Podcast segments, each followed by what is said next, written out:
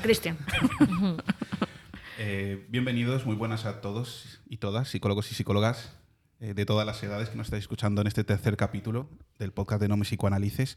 Hoy tenemos una invitada muy especial, que es Begoña Aznárez. Eh, yo me formé con ella en el experto de infanto juvenil. Me gustó muchísimo porque me daba la sensación de que hablaba de su experiencia, no solo desde el libro ni desde la teoría, sino desde lo que ya sabía hacer, de por qué le funcionaban las cosas y en base a qué. Entonces, desde ahí creo que esto va a ser tremendamente enriquecedor para todos. Le doy la palabra a ella para que nos cuente un poquito quién es, de dónde viene y con qué está trabajando ahora. Eh, no sé si el libro de psicoterapia breve con niños y adolescentes es el último que publicaste, pero es el último que me he leído yo. Así que luego te haré algunas preguntitas al respecto. Pero bueno, cuéntanos. Vale, pues muchas gracias en primer lugar por esta invitación, por esa presentación como invitada especial. muchísimas, muchísimas gracias, de verdad. No me siento especial en absoluto, pero es un gusto que a una se lo digan así de buena mañana. Y, bueno, pues em, vengo de una familia de Madrid em, en la que mi padre era médico y mi madre enfermera. Y entonces, bueno, pues la verdad es que el tema de cuidar de la salud y demás, pues claro, pues es algo que, ha estado presente en mi vida siempre. Y mi padre era cardiólogo y tenía el DSM-3 y las obras de Freud y este tipo de cosas, ¿no? Que, bueno, pues que siempre nos explicaba que, es que resulta que en las, en las cardiopatías, en las enfermedades que él veía y a los mm, enfermos que él veía, que muchas veces hacía más psicoterapia que cardiología. Y decíamos, pero ¿cómo es eso? Qué cosa más rara, ¿no? Y, bueno, pues entonces él nos explicaba la influencia ¿no? de todo lo psicoemocional en, en el desarrollo de enfermedades y todo esto, ¿no?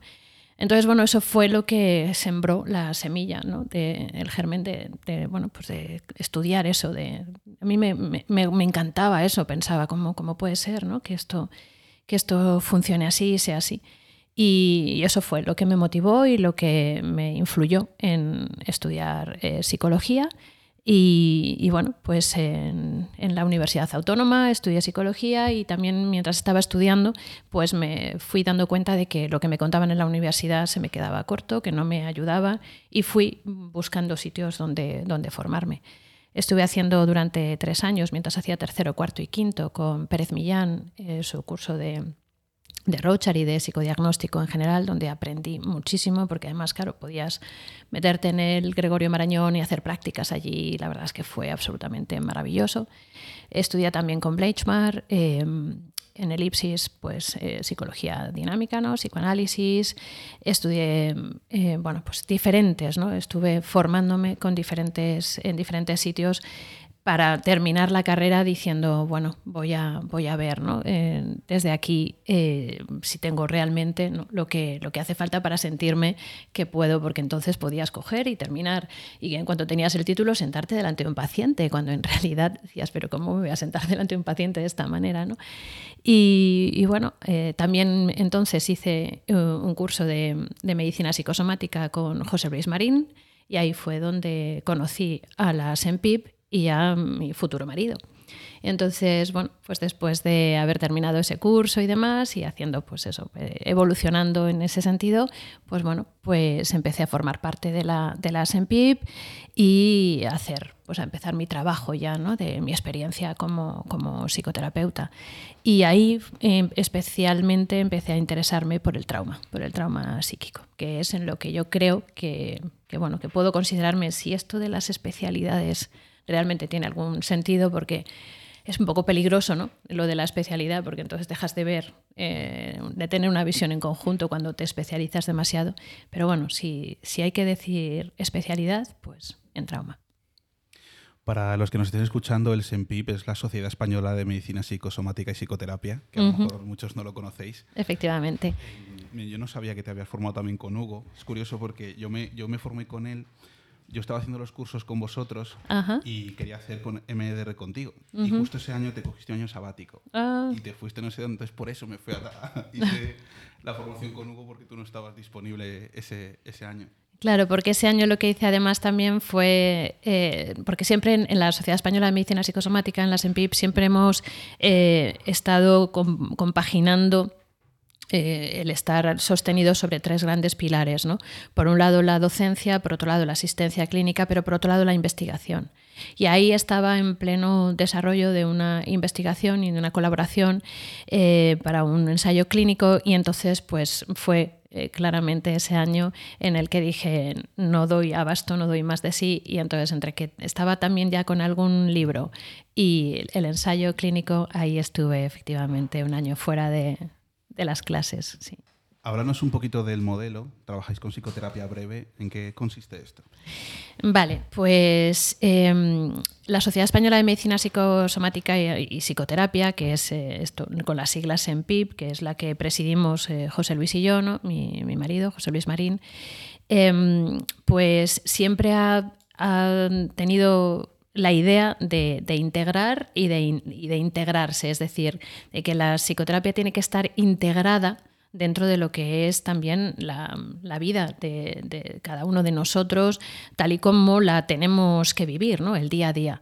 Entonces, bueno, pues eh, eso ha ido, fue exigiendo que diferentes modelos que que fueron los que primero se desarrollaron en la historia de la psicoterapia, pues se quedarán obsoletos, ¿no? Pues, por ejemplo, la psicología dinámica. Pues hay muchos aspectos de la psicología dinámica que a nosotros nos gustan, pero que, claro, pues que se te van quedando cortos, se te van quedando eso, obsoletos. Y entonces, bueno, pues uno de ellos era eso que, supone de, que suponía en su momento, ¿no? De tantas horas de, sesiones de psicoterapia durante tantos años, ¿no? Había que abreviar. Los modelos breves surgieron a partir de que efectivamente, si quieres integrar la psicoterapia en el día a día de, la gente que, necesita tu ayuda, pues tienes que abreviar, tienes que, los tiempos tienen que ser eh, más, más cortos, las sesiones, por lo tanto, tienen que ser más ágiles. Hace falta entonces que el terapeuta sea más activo y de ahí fue evolucionando y, desarrollándose los, los, modelos breves. Y, bueno, nosotros, eh, a José Luis sobre todo, que fue el, que comienza con todo este movimiento, pues siempre eso le, pareció importante eh, integrar esto así, abreviar la, forma de, de, intervenir y a su vez también integrar lo que diferentes modelos podrían aportarnos. Porque el problema de la psicología y de la psicoterapia, desde luego, pues siempre que estábamos en bronca unos modelos con otros y, el mío es mejor que el tuyo y el tuyo es mejor que el mío, ¿no? Cuando esto es completamente absurdo, los estudios demuestran que el modelo que emplees no es lo que realmente eh, define el éxito de una intervención psicoterapéutica es, es, la última de las variables que influyen. Todos los modelos son eficaces.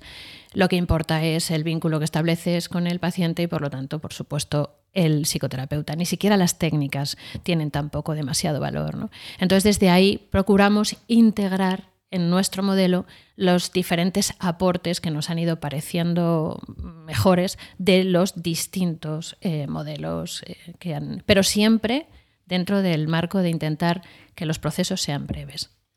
El modelo entonces se aplica también para trabajar con niños y con familias. Por supuesto, claro, sí, sí. Sí, de hecho, nos parece absolutamente imprescindible también hacer breves los modelos de trabajo con niños y con familias. Sí. Me gustaría empezar este tema o abrirlo desde una pregunta, casi la primera que te encuentras en el libro, ¿no? que es si existe la psicoterapia infantil. Aclararnos. Sí, yo es que siempre lo he comentado en clase y en el libro. ¿no? Si eso que hemos conocido, que se ha ido nombrando siempre como lo que es psicoterapia infantil ¿no? y lo que creemos, por lo tanto, que es cuando pensamos en ello, es realmente hacer psicoterapia con niños, ¿no? Porque la gente lo tiene asociado a que yo veo que mi niño da problemas y por lo tanto siento que es que el que tiene problemas es él, entonces el niño tiene un problema, lo llevo al psicólogo, a la psicóloga y lo que le digo es, eh, pues por favor el niño tiene problemas, arréglemelo. Entonces claro, es como llevar el coche al taller, o sea, yo lo llamo psicoterapia de taller del automóvil, porque es eso, mm, dejar el coche en el taller y decir, el coche no me funciona bien, arréglemelo y cuando esté arreglado vengo a por él, ¿no? Hay un articulito por ahí de, un compañero que, decía, que se titula Arréglemelo, arrégleselas. o sea, me arregla el niño y usted se las arreglará como pueda. Y usted verá, ¿no? Lo que hace. Usted verá lo que hace, ¿no?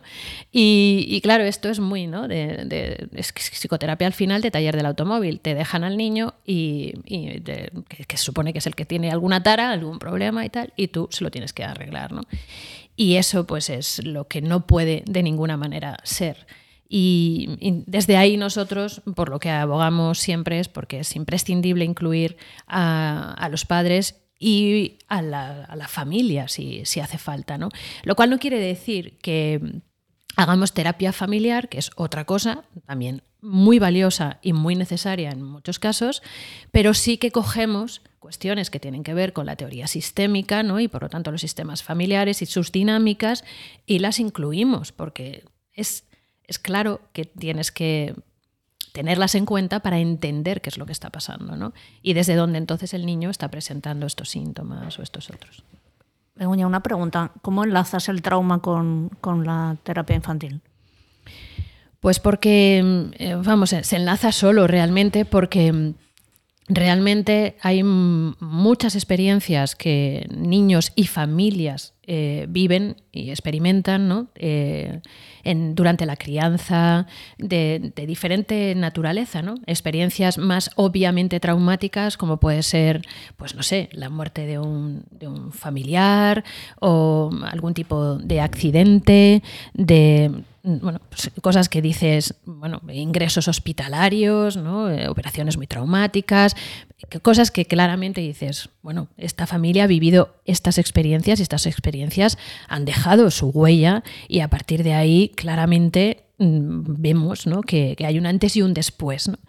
Pero luego también hay otras cuestiones que, se deben considerar como traumáticas, como bueno, pues eh, cierta negligencia parental, que el niño no se sienta visto, reconocido y legitimado, em, bueno, pues lo que llamamos el trauma relacional temprano, que realmente eh, suponen también experiencias traumáticas para el niño y que suponen bueno, pues que papá y mamá están arrastrando sus propias historias ¿no? y las están depositando en la crianza eh, con esos niños que hay que trabajar también y que son las que nos explican los síntomas y el supuesto motivo de consulta eh, que traen los padres con el niño a la consulta. Entiendo que ahí sí que no es una terapia de, de arréglemelo, ¿no?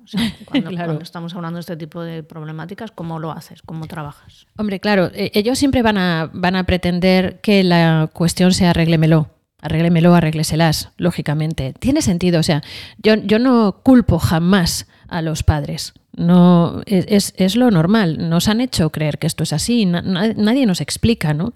De hecho, cuando empiezas a trabajar con ellos, lo agradecen. Agradecen cuando les dices ¿no? que, que la primera cita tiene que ser con ellos y sin el niño y que después vas a incluirles y que van a, van a estar formando parte muy activa, ¿no? Porque ellos y su relación y su vínculo con el niño explican lo que está ocurriendo. La mayoría de ellos lo, aceptan bien, lo viven bien y hasta lo agradecen. O sea, es, eh, razonable que ellos quieran. Eh, y bueno, lo que pasa es que, claro, hay miedo, hay miedo y hay desconocimiento. No, mm, cuando les dices es que lo que a ti te ha pasado influye en lo que eh, le está pasando a tu niño, dicen, pues yo ya lo sospechaba. De hecho, es lo que llamamos ¿no? en psicoterapia lo sabido impensado. Lo sabes, pero no lo has terminado de pensar, no lo has terminado de hacer algo ¿no? que, que mentalices y que de lo que hagas conciencia, ¿no? Pero cuando se lo dices, dicen, no, sí, ya me imaginaba yo que por aquí iba algo, ¿no? Entonces, bueno, pues desde ahí claramente ellos eh, se van eh, incorporando como pueden, ¿no? Pero ellos no tienen por qué saber. Entonces hay ese, ese desconocimiento, esa ignorancia sobre que esto que te pasó a ti está influyendo claramente en lo, cómo estás eh, trabajando, criando, haciendo las cosas con tu niño. Y, bueno, pues eso tiene tiene ciertos eh, inconvenientes, digamos, ¿no? Porque siempre, bueno, pues puede haber alguna resistencia, siempre hay uno que está más, uno de los dos progenitores, ¿no? Que está más dispuesto a hacer todo eso que otro. Más a favor, ¿no? ¿Eh? Más a favor. Sí, más a favor y eso, y más, más dispuesto. Tiene a lo mejor menos miedo, eh, empatiza más con el chiquitín o con el adolescente, da igual, ¿no? Da igual la edad.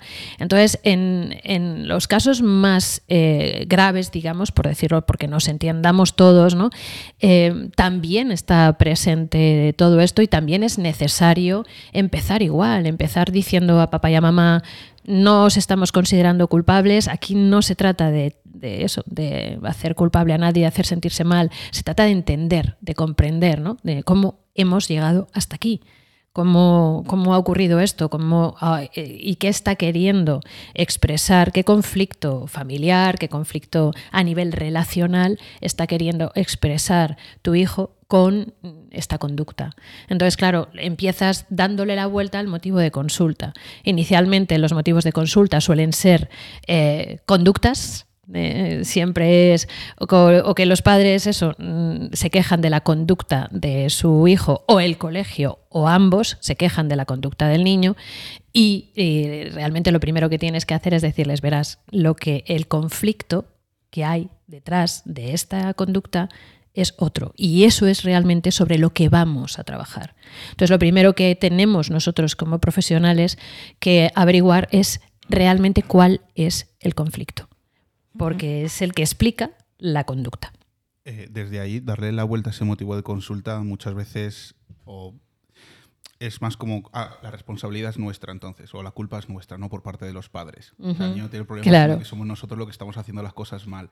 Yo, claro, seguramente tú lo hagas bastante mejor, pero cuando yo trabajaba con niños siempre era para mí la parte más difícil, para que ellos pudieran comprar la terapia y decirles, bueno, sí, no, eso, ese pasito, cómo, cómo funciona, o David que nos aporte también cómo lo hace, que él es el, el especialista en infanto juvenil aquí en el centro. Yo es que, bueno, la verdad es que yo no me he formado contigo ni he, ni he estado pendiente de vuestros trabajos, pero según te estoy escuchando hablar es como me resuena muchísimo el trabajo, ¿no? Precisamente por todas esas partes de que te reflejan la conducta como problema y yo ya voy poniendo cara de, bueno, a ver cómo os voy encuadrando ahora en que esto no va a funcionar como vosotros lo estáis planteando. Claro. Entonces, a mí me parece súper importante lo que estás diciendo.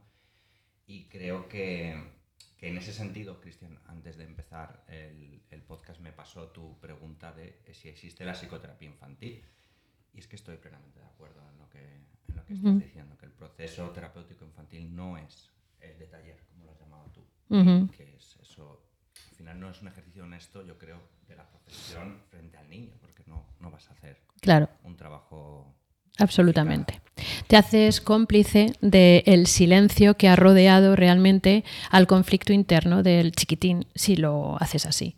Entonces, ¿cómo resuelves la dificultad con los padres? Pues con mucho cariño, con, mucho, con mucha paciencia, con mucho cuidado, con esa mirada incondicional de la que tanto nos gusta hablar, ¿no? de la que yo soy, vamos, machacona, con, siempre en clase y tal. ¿no? Eh, es muy fácil posicionarse y triangular ¿no? con, en psicoterapia infantil porque claramente hay tres vértices en un triángulo relacional. ¿no? Están los papás, están el niño y está el, profesional, ¿no? Y es muy fácil eh, triangular ahí y colocarse entonces, uno es la víctima, otro es el salvador y otro el perpetrador, ¿no? Y entonces, eh, bueno, pues muchas veces nos ponemos, colocamos a los padres como los malos de la película, los perpetradores, nosotros somos los salvadores y el niño se coloca claramente en el papel de víctima y entonces, pues claro, nosotros vamos ahí haciendo tal y ahí es muy difícil que empaticemos con los padres y que les hagamos sentir acogidos y formando parte del equipo que va a trabajar aquí para que las cosas se resuelvan. Entonces, es, eh, hay que tener siempre muy presente eso, ¿no? No, no caer en triangulaciones con los adolescentes, sin embargo, eh, solemos hacer al revés. Como dan bastante por saco, pues entonces la cosa es que ellos son los perpetradores, papá y mamá las víctimas, y bueno, nosotros a quien nos eh, proponemos salvar es a los, a los padres. Y mandamos a los adolescentes a centros ahí a que ¿no? les tengan como claramente los culpables, esos dadores por saco, y que no se puede soportar ni aguantarles. Entonces, bueno, es, es claramente digamos, el gran reto de la psicoterapia con los niños y con los adolescentes, ¿no? el, manejo de, relacional eh, de, esta, de estas tres, ¿no? de estos tres eh, equipos por separado que deberíamos conformar un único equipo que trabaje conjuntamente. Yo quería preguntarte, Begoña, porque entiendo que llevas ya bastantes años trabajando con este este target, ¿no? Con este tipo de, de, pacientes. Más de lo que me gustaría confesar, sí, porque llevo 33 años trabajando. Pues me gustaría saber si en estos 33 años tú has notado variaciones en el motivo de consulta, el acceso a la psicología que a veces tienen más los padres, la, la, psicología cada vez más popular, ¿no? Temas de crianza. Si notas motivos de consulta distintos, más blandos, más duros, expectativas diferentes respecto a la terapia. Vale, eh, me parece una, magnífica pregunta para hacer la reflexión. Em, los motivos de consulta yo creo que siguen siendo bastante parecidos, muy, muy parecidos. De hecho, yo lo he pensado muchas veces y en realidad nos seguimos quejando más o menos de lo mismo. Lo que pasa es que lo que van cambiando son las, las modas. Vamos a ver, los motivos de consulta, tal y como lo comentábamos antes, quiero decir, el motivo de consulta a lo mejor cambia ligeramente, Em, el conflicto no. Los conflictos siguen siendo siempre los mismos. Em, entonces, lo que cambia es a lo mejor un poco cómo expresa el niño em, en su conducta ese malestar y su sufrimiento interno y, mm, depende mucho, claro, de, lo social, de lo cultural y de la influencia y del contagio que, sienten a partir de lo que está de moda o deja de estar. Entonces, lo que sí yo he notado en todos estos años ha habido, eh, o sea, ha sido cosas que tienen que ver eso como con modas, ¿no? Y que entonces a dónde se enganchan los cachorrillos eh, o los eh, adolescentes para, bueno, para que por aquí, por donde yo presente, ¿no? donde canalice mi sufrimiento. Entonces, por ejemplo, hace muchos años eh, estaban absolutamente de moda cuando yo empecé a trabajar todos los trastornos relacionados con la alimentación. Y entonces, pues claro, fue el boom de la anorexia y de la bulimia y mayoritariamente las quejas ahí eh, estaban relacionadas con, ese tema, ¿no? sobre todo en, el, en la adolescencia.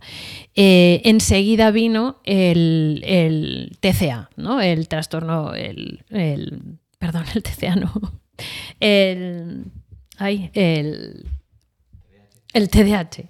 Y eh, estaba ahí con lo de los trastornos alimentarios, el TDAH, ¿no? El trastorno por déficit atencional con o sin hiperactividad.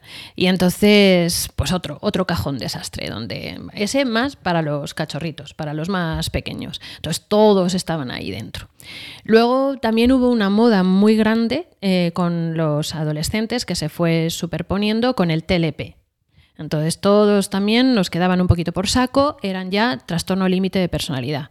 Y a su vez los que daban más por saco pero eran más pequeños y todavía no les podías diagnosticar de TLP, pues entonces los diagnosticaban... Posicionista, ¿no? Desafiante. Uy, el desafiante vino después, es que soy muy jóvenes. Es que yo, eh, yo eh, veía en la consulta que venían niños muy pequeños con trastorno bipolar. Ah. Con trastorno bipolar, ¿eh? Ya con bien pequeños. Ya, ya se hablaba de y hubo, hubo un. Lo que pasa es que como luego ya imperó bastante lo del, lo del TDAH, pues ahí se quedó bastante con lo del déficit atencional, recogió mucho. Pero hubo, hubo, ¿eh? y, todavía seguimos, seguimos viéndolo. De hecho, pues hubo un tiempo de muchos estudios eh, relacionados con eso, con eh, psicosis infantil y con trastornos bipolares y con la esquizofrenia temprana y con tal y cual.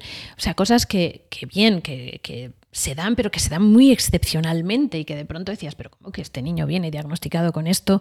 Eh, ver a quién se, le ocurre. Vamos, incluso, claro, sigues llevándote las manos a la cabeza con los trastornos de, por déficit atencional, ¿no? Que incluso aunque cojas eh, la basura que supone el DSM, ¿no? Y, y digas, voy a... Sí, Tenemos un titular aquí.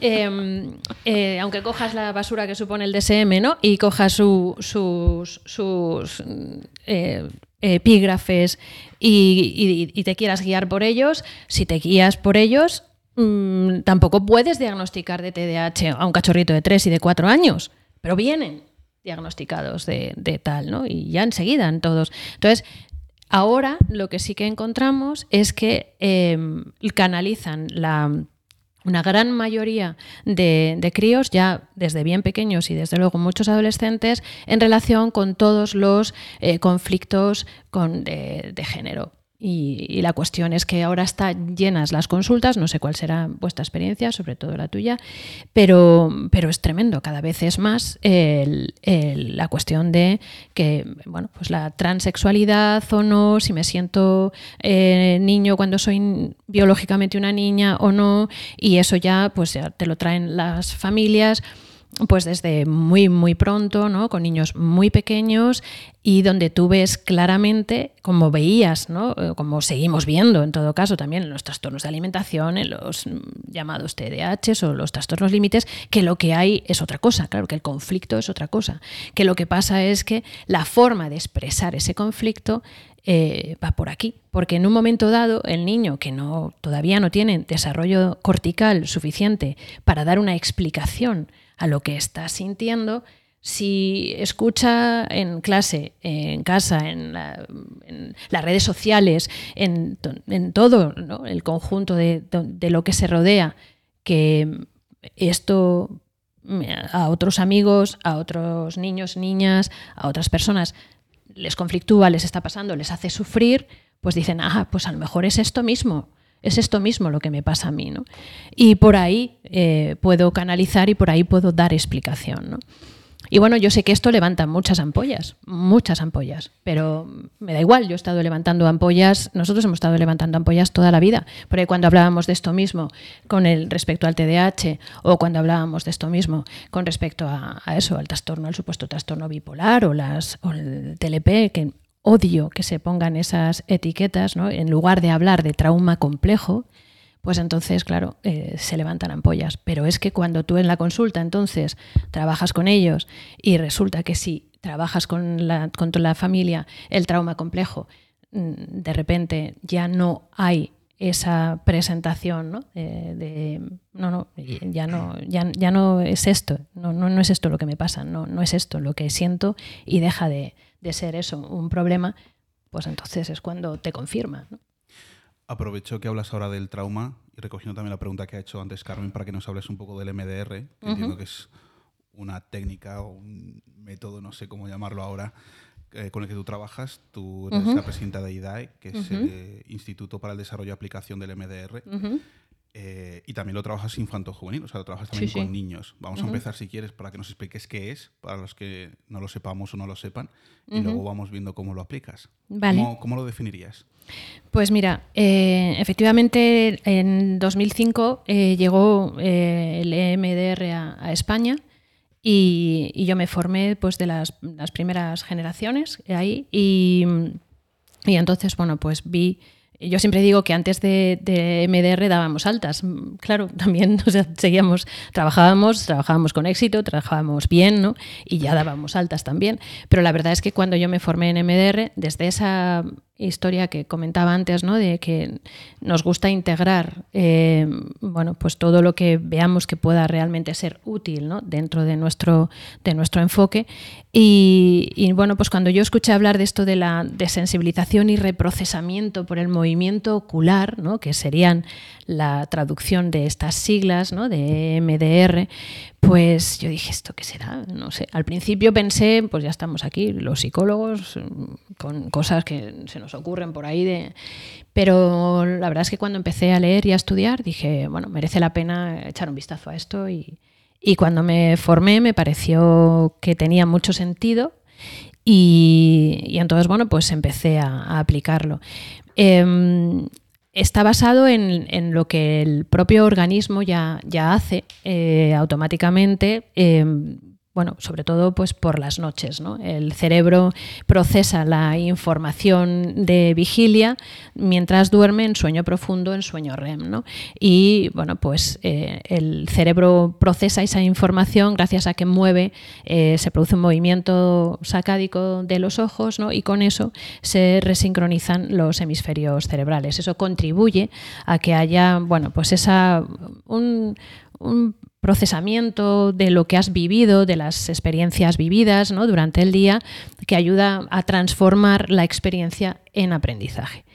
Y lo que ocurre es que, bueno, pues igual que tenemos un sistema inmunitario que si de pronto te invaden bacterias o virus, em, pues te automáticamente ¿no? lanza linfocitos T, natural killers, lo que sea, para coger y, pelearse ¿no? contra esas bacterias, esos virus, y em, eh, expulsarlos o ganarles la batalla. Y a veces no es suficiente y necesitamos los antibióticos porque la infección es muy grande, pues en el caso de eh, cuestiones emocionales, cuando el impacto de lo que vivimos es muy grande, este sistema que utilizamos por la noche, ¿no? que el cerebro, el cerebro utiliza para procesar todas esas experiencias y transformarlas en aprendizaje, como que se bloquea y no, da de sí. ¿no? Entonces, bueno, pues lo que hacemos con EMDR es reproducir eso que hace el cerebro solo automáticamente por la noche. Y lo que hacemos es pues, provocar esos movimientos sacádicos mientras el paciente está conectado con ese dolor emocional, ese malestar, esa perturbación eh, fisiológica, porque queremos involucrar siempre también a las sensaciones y al cuerpo y emocional. Entonces, bueno, ese es el principio de MDR. Para mí es una técnica, lógicamente hay quien lo quiere vender como modelo, pero eso me parece... te nos has adelantado en la pregunta porque era la pregunta y Sí, sí, sí. Hay quien lo quiere vender como modelo, pero es, muy absurdo, francamente, porque no es un modelo psicoterapéutico, es una técnica, una técnica maravillosa que, bueno, pues eso, que yo, aunque funcionaba muy bien en psicoterapia sin utilizar MDR, pero de pronto cuando en un momento dado llega MDR y aprendo y, y lo puedo colocar ¿no? incorporar en, el modelo de psicoterapia que, yo estoy utilizando, pues de pronto lo que veo es que es impresionante eh, bueno, pues cómo, cómo, se avanza, cómo, bueno, pues cómo se procesan las, cosas y cómo ayudas a tu paciente y cómo se abrevian, por tanto, los, los procesos. Entonces, es una técnica y una técnica fabulosa, pero una técnica. Y una técnica que debe de ser siempre incorporada dentro de un modelo psicoterapéutico. El que sea, el que trabajes, el que utilices. Yo no creo, como decía antes, que haya uno mejor que otro. Y de hecho la propia Shapiro lo, dice en su manual y abre su manual con esa frase, ¿no? que es muy importante, por eso yo abro el curso de, clínica de intervención en trauma con EMDR con esa frase de ella.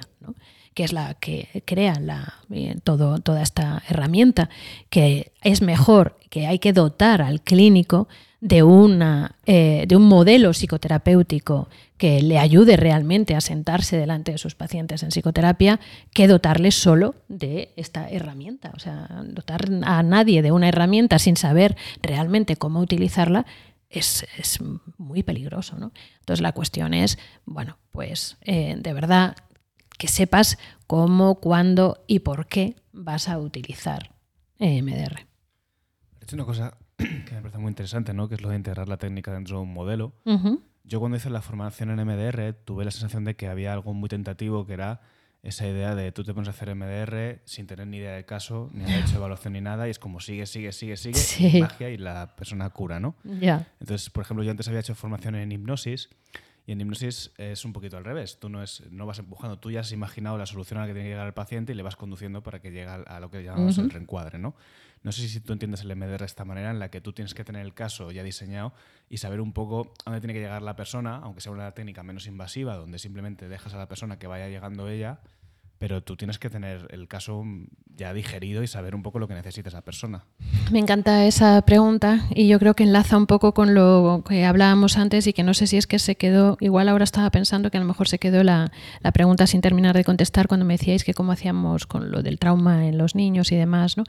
Em, efectivamente, absolutamente eh, así. O sea, eh, uno tiene que tener muy claro eh, eso que empezábamos diciendo, ¿no? De cuál es el conflicto primero y efectivamente hacia dónde te parece que tiene que llegar ¿no? Eh, tu paciente porque tú crees que es que es por aquí por donde está la solución. ¿no? Creo que eso es responsabilidad nuestra absolutamente, absolutamente.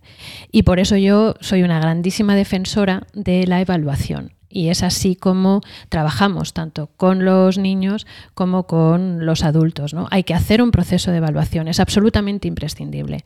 Y entonces, desde ahí, eh, los profesionales nos damos cuenta efectivamente qué está pasando, de dónde viene y qué es lo que hay que hacer. Nosotros siempre hacemos un informe y en ese informe no solo eh, explicamos cómo creemos que ha, llegado hasta aquí y por lo tanto cuál es el conflicto que, está produciendo estos síntomas, sino que además eh, eh, diseñamos todo un modo de intervención que es específico para esta persona en concreto, ¿no? Y en el que incluimos efectivamente esta herramienta, ¿no?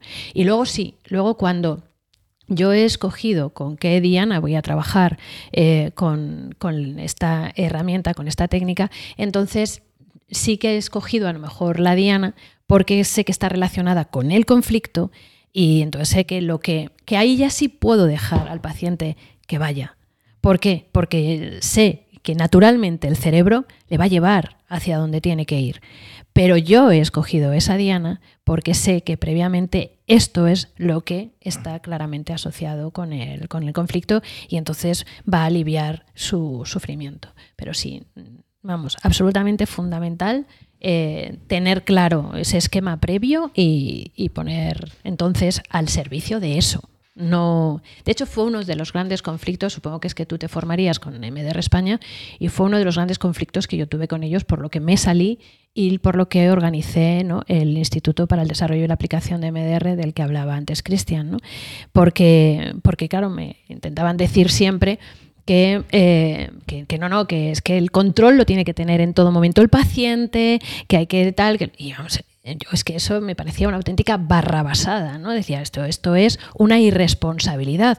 El paciente tiene que, todo lo contrario, tiene que poder estar aflojado, no controlar nada, lleva toda su vida controlando y necesita confiar y que el que controle sea el otro. Y entonces el otro, que es el profesional, es el que debe saber qué es lo que está pasando y qué es lo que hay que hacer. ¿no? Entonces eso fue claramente una de las grandes eh, fracturas que yo tuve con, con la asociación y por lo que me salí de allí y organicé este instituto. Yo estoy completamente de acuerdo. Yo no sé si es porque han bebido un poquito de estas de las terapias humanistas, ¿no? De esta idea del el, paciente es el que sabe mejor que nadie lo que le pasa, que eso con un médico jamás pasaría. El médico es el que sabe bien lo que te pasa a ti, no, no el, la persona evidentemente es quien, quien, más tiene, quien lo vive en primera persona, pero el, profesional es quien tiene que hacer la conceptualización del caso. Absolutamente. Y yo recuerdo que al principio cuando trabajaba con MDR me frustraba muchísimo porque yo era como muy cartesiano en el sentido de seguir eso que me habían dicho de tú no en ya luego cuando haces la formación avanzada con los entretejidos cognitivos y tal ya, ya te das cuenta que puedes meter un poco de mano.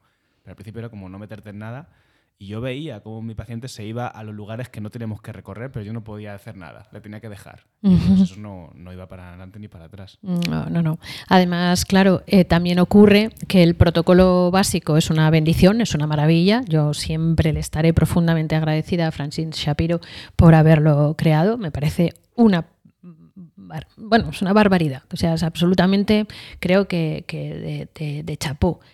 Pero, pero no siempre se puede aplicar el protocolo de, básico de MDR porque, bueno, yo siempre lo explico en clase como que es esa autopista genial, esa autovía mm, brutal a la que queremos llegar, ¿no? Porque dices, claro, es que conducir por aquí es otro rollo. Esto es fantástico, claro, el pavimento es una gozada, hay un montón de carriles, suele haber menos coches, es una maravilla todo, la iluminación, el tal, no sé qué, bien, o sea, todo el mundo quiere conducir por ahí. Pero si yo vivo en Aldea Nueva de la Vera, hasta que llego a la autopista más cercana, mm, sí, ¿no? esto es así, pero incluso si vivo en el centro de Madrid, tú fíjate hasta que yo consigo llegar a una autovía eh, porque quiero ir de aquí a Málaga, a lo que a donde sea, ¿no? Tengo que estar cogiendo vías alternativas constantemente. Tengo que empezar por salir de Madrid, por coger una M40, luego tal. Entonces, ¿qué ocurre? Que el paciente no siempre está preparado y por eso, claro, le va llevando también su cerebro a otras cosas, como tú decías, porque se quiere escapar o directamente no conecta con nada y no le lleva a ninguna parte porque está disociado y te dice, vamos, aquí tú no te metes ni de broma, porque es la fobia a la reexperimentación, ¿no? Yo no voy a entrar ahí. Entonces, lo que ocurre es que tenemos a su vez que hacer también, que disponer de un montón de herramientas para poder llevar, que son esas vías alternativas, para poder llevar al, eh, al paciente a por fin poder utilizar el protocolo básico y no te cuento con niños, ¿no? Con los adolescentes, vaya, pero con los no, no, niños. Cuéntanoslo, cuéntanos. claro, con niños es imposible hacer protocolo básico. Imposible. Y entonces, pues claro, eh, necesitas eh, pues de mucha imaginación, mucho conocimiento, ¿no? De lo que comentabas, ¿no? Previo de entender qué es lo que está pasando, dónde quieres tenerle, hacia dónde quieres que vaya y cuál te parece que va a ser lo que le va a ayudar a resolver el conflicto. Y con el niño, pues no le puedes sentar y decir, vamos a ver, verás, cariño, tú me, esta imagen es de tal, ahora cognición negativa. Eh, no. Entonces con el niño tienes que apañártelas, juego simbólico, eh, trabajar con, eh, con caja de arena y juego simbólico ahí, o eh, con, yo qué sé, pues con dibujos, ¿no? con arte terapia, como, como vas, o sea, alguna forma en la que el niño proyecte y exprese ¿no? ese conflicto y que a ti te sirva de intermediario para eh, utilizar eh, luego la estimulación bilateral con eso que está expresando, con eso que está proyectando. Y lo puedo hacer con dibujos, lo puedo hacer con plastelina, lo puedo hacer con muñecos, en la caja de arena, o lo puedo hacer también utilizando narrativas, utilizando el relato. Pero no voy a utilizar prácticamente jamás el protocolo básico con los niños. Con lo cual, claro, es que es absurdo eh, ser purista y estricto y de hecho incluso en algunos momentos peligroso. A mí me pasó también eh, cuando estaba ahí que venía gente a supervisar, que yo era eh, supervisora, ¿no? Y venía gente a supervisar que me contaba unas cosas que es que como me han dicho que lo ponga ya en práctica tal según llega el paciente y no sé qué, pues claro, de pronto era como el paciente había entrado en crisis, habría hecho un brote, había tal, había acabado en urgencias o directamente eso, se había disociado y yo no sé nada y, no sé qué hacer, no siento nada, no, no, y con eso qué hago, ¿no? Con, eh, con, ese paciente qué hago, porque el tema de la disociación es un tema claramente importante y ahí lo que tú decías de que el paciente, mm, o sea, que tiene que ser el profesional el que sepa y el paciente no tiene por qué saber. Es verdad que el paciente sabe, pero insisto en lo que decía antes, de lo sabido e impensado. Lo sabe, pero no ha llegado a poder ponerlo en palabras o tiene mucho miedo. Entonces, efectivamente, es nuestra responsabilidad y no hacernos cómplices del miedo y saber claramente qué es lo que hay que hacer. Y eso al paciente lo, lo nota enseguida enseguida nota que efectivamente sabes y confía y se deja. Antes te iba a decir que, has resuelto sin darte cuenta un conflicto aquí en Integra, porque David me tiene el despacho lleno de una caja de arena de un montón de muñecos y un montón de cosas. y ya que has sacado el tema, pues quería preguntar un poco a los dos cómo usáis estas herramientas, porque yo nunca he hecho MDR con niños y no consigo imaginarme cómo es el procedimiento de esta, de esta forma. No, no me lo consigo imaginar. ¿Empiezo yo? Eh, pues mira, eh, la verdad es que es muy bonito. Eh, es muy bonito, ¿no? Porque, mm, bueno, es, es, muy... Yo cuando empecé a trabajar, yo quería trabajar con niños, pero me daba mucho miedo y era muy joven y, no sabían nada. Muy poco de la vida y, y, nada de hacer psicoterapia, claro, porque, porque cuando empiezas no sabes nada. Y entonces pues empecé con adultos porque me parecía que era más, un poquito más fácil, menos peligroso. ¿no? Y siempre pensando que cuando empezase, cuando ya supiera más, terminase de formar en diferentes cosas que estaba haciendo para trabajar con niños y demás, pues que entonces ya dejaría adultos y solo me dedicaría a niños. Pero cuando ya empecé a trabajar con niños, eh, me gustaba mucho ya trabajar también con adultos y me parecía que había una, una sinergia grande y que había una complementación preciosa de mi trabajo cuando podía entender mejor al niño que hay detrás del adulto, cuando trabajaba con niños, y al adulto que tiene que llegar a ser el niño cuando trabajo con niños. Entonces, al final no pude dejar ninguna de las dos cosas y siempre las he compaginado. ¿no? Entonces, eh, al final siempre estás trabajando con un niño. Y por lo tanto, la caja de arena o todos los muñecos o todo tal siempre se pueden emplear tanto con adultos como con niños. Y, y entonces es precioso eso, ¿no? El poder estar con un cachorrito o, o con un adulto de cuarenta y tantos años que frente a la caja de arena es un cachorrito y ver cómo incluso le cambia la voz, cambia el gesto corporal. O sea, es que de pronto es un niño. Porque ese espacio de la caja de arena y esa posibilidad de proyectarse y de jugar, pues eh, abre un mundo y ayuda a externalizar. ¿no? Cuando uno tiene dificultades para poner en palabras, porque en general no nos ayudan a traducir la experiencia emocional y tiene dificultades para poner en palabras lo que le está pasando, expresarlo de alguna manera, con muñecos, eso con plastelina, con eh, pinturas, con lo que sea, es siempre un, una herramienta que facilita, ¿no? siempre es una, posibilidad que se abre. Entonces, bueno, pues lo que yo suelo hacer es tener la caja de arena cuando espero a los niños preparada ya en el, en el despacho con todos los materiales que vamos a poder utilizar para que el niño eh, me exprese ¿no? ya lo que, lo que quiera expresarme eh, a partir de, de eso, ¿no? porque ellos enseguida o la mayoría al menos, enseguida se arranca ¿no? a coger muñecos y a expresarte. Yo lo primero que pido, siguiendo un poco, yo no soy ortodoxa para nada, en nada, y, pero siguiendo un poco la... Sí, es lo bueno o lo malo que tengo, no lo sé.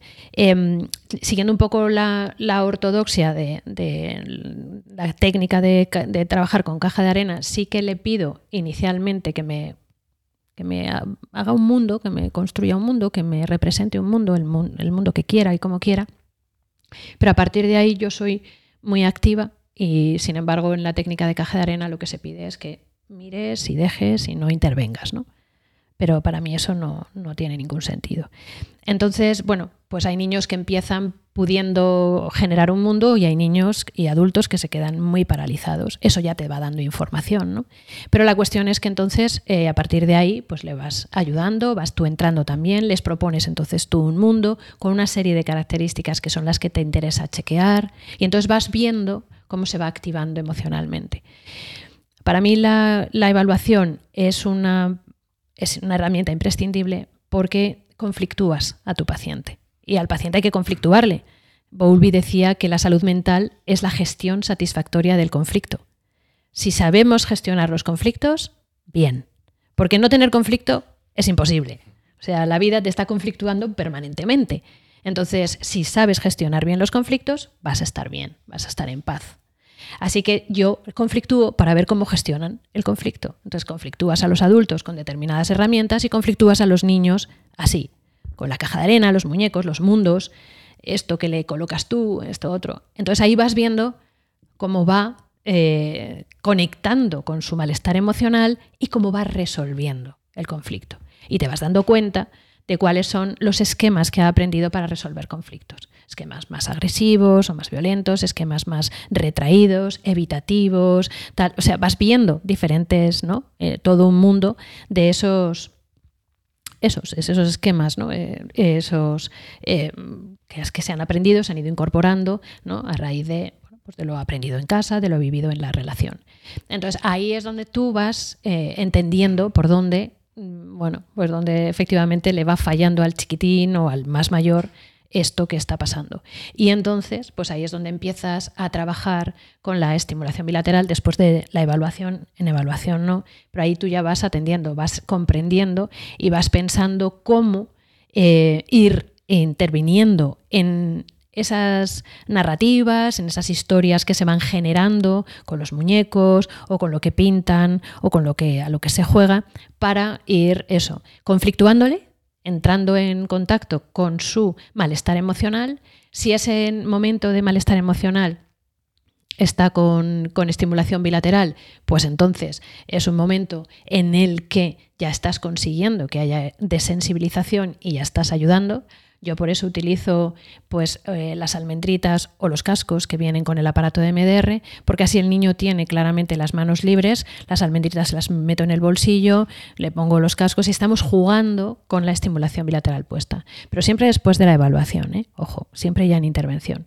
Entonces, la clave está en tener al niño conectado emocionalmente, que no se te salga de la ventana de tolerancia, que esté con estimulación bilateral para que se produzca esa desensibilización y que tú luego pues vayas ayudándole a reconducir hacia la salida, como decíamos antes, que te parece la solución más satisfactoria, la salida más adaptativa, ¿vale? Entonces, bueno, pues con los muy chiquitines haces bueno, yo he llegado a, a utilizar una flauta para poder desensibilizar con un cachorrito de dos añitos y medio eh, una fobia que había generado a los ruidos intensos, que es bastante frecuente, ¿no? lo de los, eh, truenos, eh, los petardos y tal, y lo desarrolla a partir de, una, de un día de fiesta de, en el pueblo de sus padres y tal, con muchos petardos. Y, y, entonces, bueno, pues ese poder, claro, con él no podías hablar ni reproducir, ni siquiera demasiado jugar con tal. Y, entonces, bueno, pues a partir de que medio pintando, medio con el juego y tal, eh, se me ocurrió tocar la flauta y hacer ruido y que entonces provocarle metido en, el, en la escena eh, el malestar en ese momento, eh, pues conseguí efectivamente que se activase y le fui diciendo que le fui incorporando, porque es muy importante incorporar, una creencia empoderante, con los chiquitines sobre todo, porque trabajar con más creencias es imposible, le fui diciendo que, eh, que, él con la flauta podía ser más poderoso que el, trueno, la lluvia, el tal, los, esto, los petardos y no sé qué. Y nos podéis imaginar cuando con dos añitos y pico, un cachorrito soplando, yo haciendo lo imposible para también taparle los agujeros, ayudándole y tal, consiguió sacar sonido de la flauta y se vio haciendo un ruido que le pareció estruendoso y tal. Efectivamente, contrarrestó, ¿no? conectado con, el, con el, la perturbación emocional y de pronto, sintiéndose empoderado con, la, con el sonido de la flauta, fue totalmente... Eh, de, de, hecho, se tuvo que ir con la flauta, o sea, imposible dejar la flauta en la consulta, claro. ¿no? Entonces, por eso digo que es, es muy bonito, pero es muy complicado decir cómo, cómo adapto ¿no? el protocolo eh, básico eh, para trabajar con cada uno. Y no sé cómo lo haces tú, pero me imagino que no andaremos, ¿no? de hecho, es que incluso desde modelos distintos, pues yo no trabajo con MDR con niños y es que hacemos cosas muy, parecidas, muy, similares. Claro. Eh, además, eh, bueno, en lo privado me estaba sonriendo por dentro porque mm, te estoy escuchando cosas que me pasan a mí con respecto a la ortodoxia, ¿no? De, claro. Cuando a mí me formaron en caja de arenas, como no, este es el mundo de la otra persona, aquí solo se mira, no se toca, no se participa. Y claro, yo luego me veo en consulta que me es muy potente participar con ellos. claro. Soy consciente que me estoy pasando el protocolo un poco por ahí, pero claro, yo me lo tengo que callar porque no tengo 33 años de experiencia como has dicho tú antes, tú te lo puedes permitir. Entonces, me gusta mucho ver que alguien que tiene tanta experiencia ya... Eh, como que rompe un poco esto de, la ortodoxia, cuando invita a todo lo contrario a pensar que cuanto más experiencia tienes, pues más has aferrado a un modelo. No puede ser. Y por eso, por eso comentaba antes lo de la, por ejemplo, lo de la basura del DSM, ¿no? O sea, eso, eso te lleva a la ortodoxia, eso te lleva a etiquetar, a manipular, a ver solamente lo que, lo que dice en el libro que, tienes que ver y a ponerlo ahí, ¿no? Y he visto tantas veces, ¿no? Como tanta gente sufre con, con eso, ¿no? Con una etiqueta que ya se le coloca, que es verdad que hay eh, para otras personas, muchas veces para las familias, es un descanso. ¿Por qué? Porque al lado de la etiqueta hay una prescripción farmacológica, que es por lo que hay que dejar, como dice José Luis siempre, el DSM, por si tienes alguna mesa coja en casa, y tienes que calzarla. Si tienes una mesa coja, con eso lo calzas. Pero para nada más en clínica. Es que en clínica no tiene ningún sentido esa ortodoxia, ese etiquetar. Fíjate que soy una gran defensora de la evaluación, pero no para llegar a una conclusión con una etiqueta que aparezca en el DSM. Entonces yo creo que eso efectivamente la, la, experiencia te lo va dando y hay que ser honesto con uno mismo y con su trabajo. Mm, vamos a ver si lo importante aquí es que ayudes y si lo que ayuda es esto, pues hay que ir transformando. Lo que hace es clarísimamente. No, solamente iba a hacer una broma de que flauta no he visto en consulta. pues mira. Tenemos al lado a Cristian riéndose que puede servir como exposición a los truenos. Me tienen mártir porque se ve que la gente en mi consulta se lo pasa bien. Pues hombre, eso está bien también. Yo siempre digo que a terapia uno tiene que saber que viene a pasarlo mal, pero que pasarlo mal en algunos momentos de la sesión no está reñido con que en otros te puedas reír mucho. y, vamos, nosotros somos firmes defensores también de que te puedas reír con tu terapeuta, vamos, o sea, sin duda. Del humor en consulta. Yo, el primer día que fui a clase con Hugo Bleichmar, lo primero que nos dijo es, no sé si vamos a hablar de psicología, pero os voy a enseñar a que os riáis de vosotros mismos. ¿No? Y eso es una cosa de también en el primer día cómo te cambia la perspectiva de cómo te estás relacionando con tu propio conflicto, ¿no? Claro. Obviamente era una broma, pero ya te estaba diciendo también un montón de cosas ahí, ¿no? Exacto. Me, hace gracia. Sí. Em, antes, efectivamente, algunos somos muy jóvenes, pero ¿qué, existía antes del MDR? La gente, la gente que hacía, coño, cuando.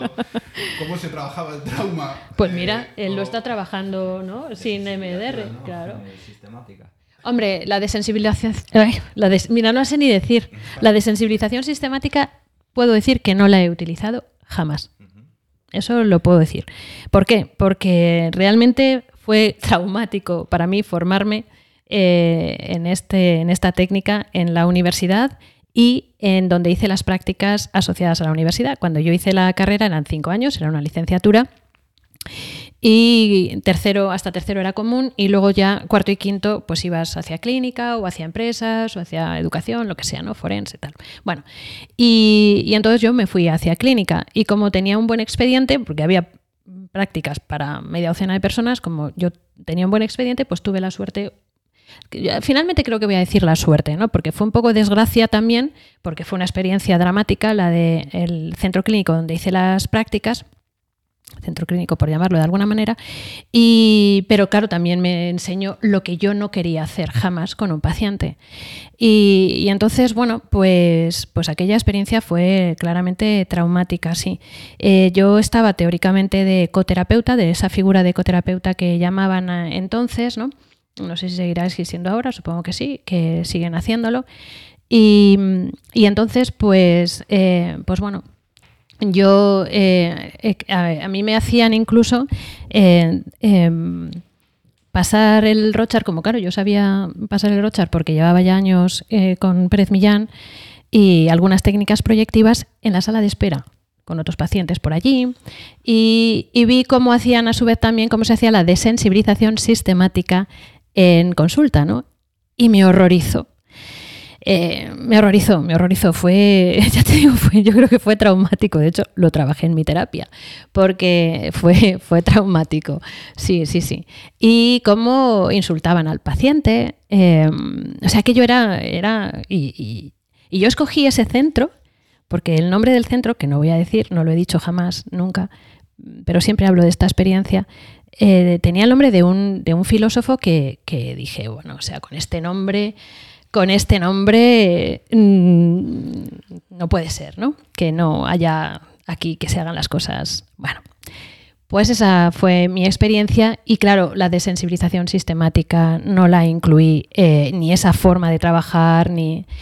Y porque en, general, claro, yo fui viendo enseguida eh, aprendiendo con Hugo, aprendiendo con, eh, con, Pérez Millán, que efectivamente no era la conducta a su vez, que no era una cuestión, o sea, que había que entender el conflicto que había detrás y que desensibilizar solo te llevaba hasta un punto, pero que no terminaba de, ¿no?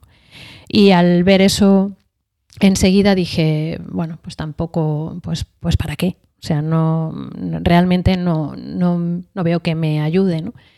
Así que no, no, no, he utilizado ni la desensibilización ni la relajación, las he utilizado jamás en, terapia. Bueno, aquí eh, me gustaría decir que estamos hablando de la técnica, entiendo, porque uno desensibiliza. O sea, lo hace de muchas maneras. Exacto. Por eso he dicho desensibilización sistemática, ¿no? Lo que, se, lo que nos enseñan en la facultad, la técnica concreta. Desensibilizar, claro, estás permanentemente desde el primer minuto, yo creo. Yo creo que ya desensibilizas cuando miras incondicionalmente y, entonces el paciente se relaja y el paciente dice, uy, aquí puedo confiar. Ya estás desensibilizando, ¿no? Cuando le estás devolviendo ¿no? una, una traducción, cuando les estás, eh, bueno, cuando estás respondiendo en lugar de reaccionar, ¿no? cuando estás eh, de verdad disfrutando de tu trabajo y queriendo, ¿no? y estás demostrando, estás siendo base segura, ¿no? Eh, cuando estás haciendo bien tu trabajo, estás desensibilizando, porque todo eso supone desensibilización. Y de hecho con EMDR hay, eh, protocolos de EMD. EMDR empezó llamándose EMD. Francine Shapiro creía que ella desensibilizaba. Ella estaba buscando una forma de desensibilizar, porque ella sí trabajaba con desensibilización sistemática y estaba buscando una forma de, de desensibilizar. Y al principio pues lo llamó EMD, desensibilización por el movimiento ocular. Eyes Movement Desensitization. Y entonces ahí dijo, estoy desensibilizando, lo voy a llamar así. Pero se dio cuenta de que al ir trabajando también, incluyendo incorporando las creencias y demás, había más que simple desensibilización. y es cuando añadió la R.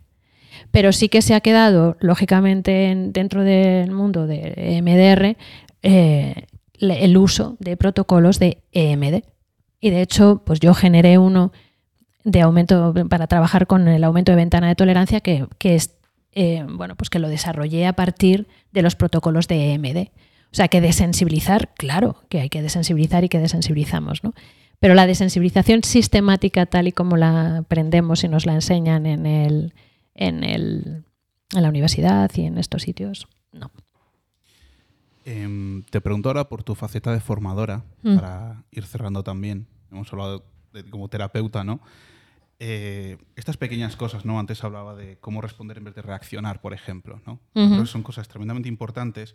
Yo hace poco estamos trabajando con un formato nuevo para, para formar y, en el resumen intentaba decir que intentaba como enseñar lo intangible de la consulta, ¿no? Estas pequeñas cosas que son muy difíciles, pero es lo que a mí me hubiera gustado que me enseñaran, ¿no? Eh, ¿Qué dificultad tienes tú a la hora de, enseñar o eh, qué intentas transmitir cuando estás formando a otros profesionales? Mm, pues probablemente eso que dices, ¿no? Lo, intangible, como decían en aquel, en aquel estudio que, tan, que, dio tanto de sí, que luego fue el, el, precursor de, la PNL, ¿no? Eh, la estructura de la magia. Lo que sí, claro, ellos decían, estudiaron a, los terapeutas que, eran exitosos y dijeron, vamos a ver si viendo qué hace esta gente que tiene tanto éxito en psicoterapia, podemos desgranar entonces qué es lo que eh, hay que hacer, qué es lo que, cuál es la clave, ¿no? ¿Qué, tiene que hacer un psicoterapeuta para realmente poder, poder funcionar bien. Y entonces mm, dijeron, llegaron a la conclusión de que es que lo que hacían esos psicoterapeutas era magia. Y dijeron, joder, pues entonces ahora tenemos que buscar la estructura de la magia. Entonces es lo intangible, como tú bien decías, ¿no? Em, lo que pasa es que es, difícil, lógicamente, pero porque incluso estamos tan condicionados por eso que nos han enseñado en la facultad o por las exigencias sociales que los alumnos muchas veces vienen buscando técnicas ya, sí, pero bueno, y, pero y esto entonces ahora cómo lo hago, ¿no? Y esto cómo lo hago. Y estamos demasiado obsesionados con el cómo lo hago. Y efectivamente la clave es eh, transmitir que lo importante son cosas como esta, ¿no? Como esa mirada incondicional, como ese, ser base segura, como ese saber responder en lugar de reaccionar, tener esa distancia ¿no? que, te, que te permita eh, realmente estar mm, viendo no solo pendiente de lo que tengo que responder ahora, ¿no? sino viendo qué puede estar necesitando el paciente, qué hay detrás de su resistencia, de su enfado, de su dolor, de su no querer contar o de su verborrea. ¿no? Todo, todo eso es lo que realmente te convierte en un buen estoy de acuerdo. Lo que pasa es que estas cosas de amor incondicional y de sostener al paciente... No, amor, amor no, mirada, mirada. mirada, incondicional. Pero en cualquier caso, creo que también hay que hacerlo desde el conocimiento, ¿no? Por supuesto. Muchas personas creen que simplemente sentarse delante y mirar, con, mirar literalmente con cariño a la persona. Y aunque puede formar parte, tiene que haber algo que sostenga todo eso detrás.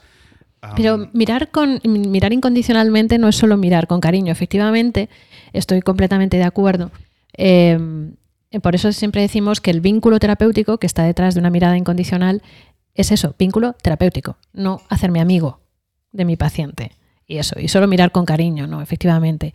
Y mm, la mirada incondicional es como la base, es lo que tiene que estar sin ninguna duda, pero efectivamente luego todo por encima tiene que haber, y ahora con esta mirada incondicional, ¿qué toca efectivamente hacer o decir? esa es la pregunta que hacen los, alumnos y que yo también he hecho y que seguramente siga haciendo. Lo que pasa es que siempre se me hace curioso cómo nos gusta decirle al paciente no vendemos recetas, pero nosotros las pedimos para poder intervenir, ¿no? Eso es una cosa que nunca muchas veces desde precisamente mostrar seguridad en consulta, ¿no? Eso, ¿cómo lo, ¿cómo lo resuelves tú? ¿Cómo se los explicas a ellos y a todos los que nos están escuchando ahora mismo?